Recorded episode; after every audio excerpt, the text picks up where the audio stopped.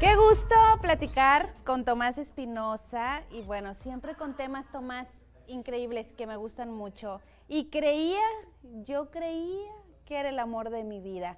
El tan sonada, esta tan sonada frase. Qué gusto tenerte aquí. Hola, buenos días, ¿cómo estás, Elsa? Muy bien, con este tema que nos traes hoy. Fíjate que, porque eh, eh, lo escuchamos mucho, ¿no? ¿Mande? Lo escuchamos mucho. Sí. O sea, eh, y parece que nacemos en pro de la construcción de un amor este, único o ideal, ¿no? ¿Quién es el amor de tu vida, no? Fíjate que luego crecemos con estas cosas. Se conocieron, se casaron y vivieron felices Para siempre. para siempre. ¿Es real? ¿Es mito o realidad? ¿Qué creen? Yo creo que toda la gente que, vivimos esa parte de las parejas vamos a decir que no, que no, que no es cierto porque es una construcción constante. Pero otra cosa que te quisiera preguntar, o sea, ¿tú crees que si hablamos de que existe el amor de tu vida o pudiera existir, tú tendría- tendrías que responder la pregunta cuando conoces al primer supuesto amor de tu vida o cuando ya viviste demasiados años en tu existencia y puedes voltear y entonces decir, estos fueron los amores de mi vida. No sé si me explico. Es decir, en la medida que el hombre, que el, que el individuo va avanzando en su existencia, va evolucionando y de esa manera va encontrando diferentes formas de encuadrar este concepto de con quién te sientes bien y en ese momento preciso decir, este es el amor de mi vida en este momento de mi existencia. Pero a mí viene una duda. ¿Sí? Yo creo y siempre he pensado, no sé qué opinen ustedes, ojalá nos escriban en Facebook, en Canal 28. Yo creo que el amor verdadero de tu vida tiene que estar contigo. Muchas veces es que él fue el amor de mi vida. Yo siempre he creído que el amor de tu vida o el que consideras amor de tu vida es, es el que camina a tu lado y sigue a tu lado y van y mueren juntos. También está la otra teoría que tengo yo, que el amor de mi vida soy yo y que todos, el verdadero amor incondicional que va a estar con nosotros todo el, todo, el, todo el tiempo en esta vida es uno mismo, desde Bueno. que naces hasta que mueres. Deberíamos, deberíamos empezar por esa, por esa, Sí. por esa compra, ese concepto de que el amor primero de mi vida debo ser yo mismo, precisamente para los demás. Pero con lo que tú dices, sí es cierto, el amor de tu vida es quien te está acompañando en ese preciso momento y en ese lapso de tu existencia. De tal manera que pudiéramos decir que, decir que podemos tener varios amores de vida en la vida. Ajá. ¿Sí me explico? O sea, es decir, tú a los 13, 14, 15 años, ¿no? Que creces, entonces idealizas una relación. Y entonces dices, es que él o ella es el amor de mi vida. ¿Sí? Y lo puedes concretar. Vas evolucionando, vas creciendo y entonces en la edad adulta te encuentras con otra persona que dices, es que ahora este sí es el amor de mi Ajá. vida. Es más, te casas con esa persona, te divorcias, divorciada, conoces a alguien más y dices, no, ¿cómo estaba equivocado y equivocada? Este ahorita sí es el amor O de mi sea vida. que no debe de ser uno No, solo el amor no, de tu vida. Así es, Pueden es- ser muchos. ¿Por qué, Elsa? Mira, porque el individuo evoluciona y es una Claro. constante que tenemos en la vida. De tal manera que pudiéramos tener como que vida chiquita dentro de una vida grande. Y en cada momento de tu existencia tú tienes diferentes expectativas y diferentes situaciones existenciales. Entonces, de esa manera, es decir, yo te preguntaría, Elsa, tú a los 15, 18 tuviste un novio, ¿sí? Y era el amor de tu vida. Pregunta, si ahorita a tu edad él regresara a tu vida, ¿sería el amor de tu vida? Obvio, ¿no? Obvio no. Obvio, ¿no? O sea- Ni sé quién es, o sea, ya no lo conoce uno, ya nos transformamos, ¿no?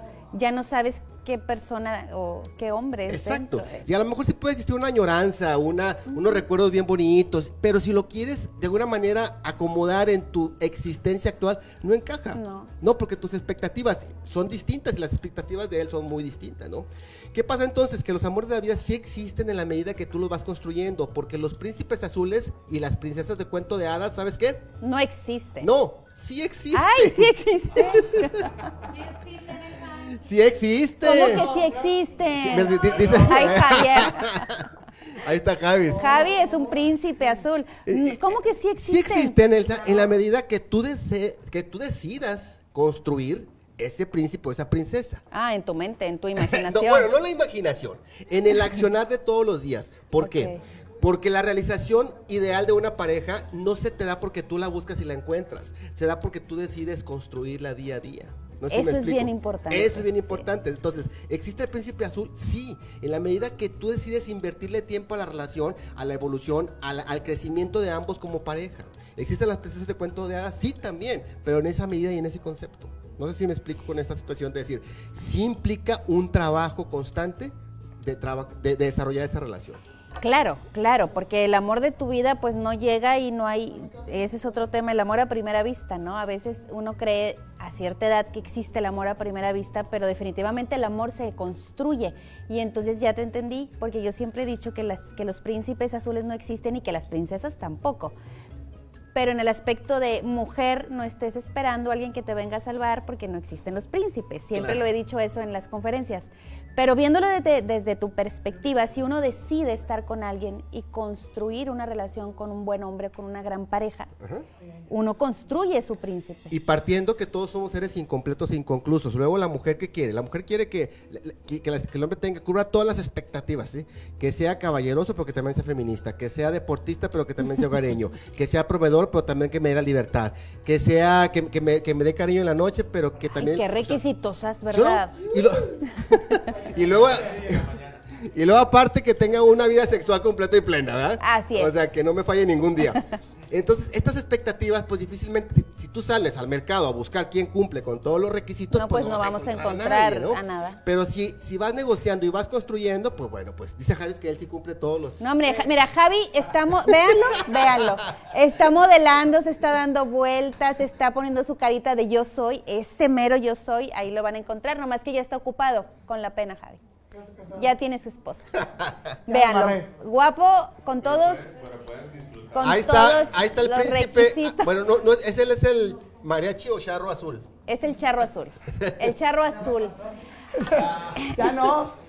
Es que definitivamente, pues nadie somos perfectos. Yo también por eso me he expresado así de no existen los príncipes ni las princesas, porque no hay una persona ideal tal vez no hay una persona perfecta, pero sí hay alguien ideal para ti. Si uno lo construye. Si en la medida que tú lo construyes, ¿no? Mira, hay una aseveración que hay, algunas personas que se dedican mucho al desarrollo del, alma y del ser, que dicen que tú en tu existencia tienes destinados dos o tres personas para encontrar ese clic de plenitud como alma. No como alma gemela, sino como alma de encuentro. Entonces, estas dos tres personas no llegan, no llegan completas, no llegan hechas. Hay que construirlas hay que verlas a los ojos y decir, esta es la persona que con la energía me está, me está llenando, ¿no? Y uno elige, y uno decide. Y tú decides, exactamente, y tú decides construir. ¿Y qué pasa, Tomás? Bueno, mucha gente dice, no encontré o no he encontrado o ya estoy a punto de morir y nunca encontré el amor de mi vida tampoco requisito de desarrollo de existencia. De que todo mundo tiene que tener un amor. Que todo mundo tiene que tener una, una, Mira, puedes tener amores idealizados y a veces no concretar la, situación de pareja. sí, exactamente, ¿no?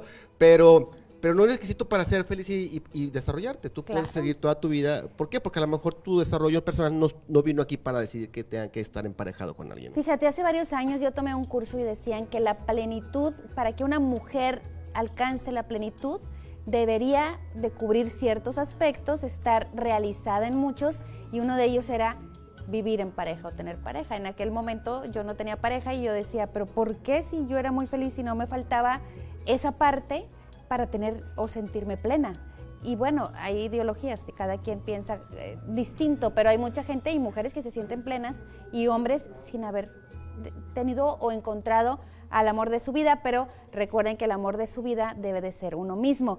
Pero hablando del amor de, la vida de pareja, yo siempre he creído algo, Tomás. A ver, dime. Algo que mi mamá me enseñó.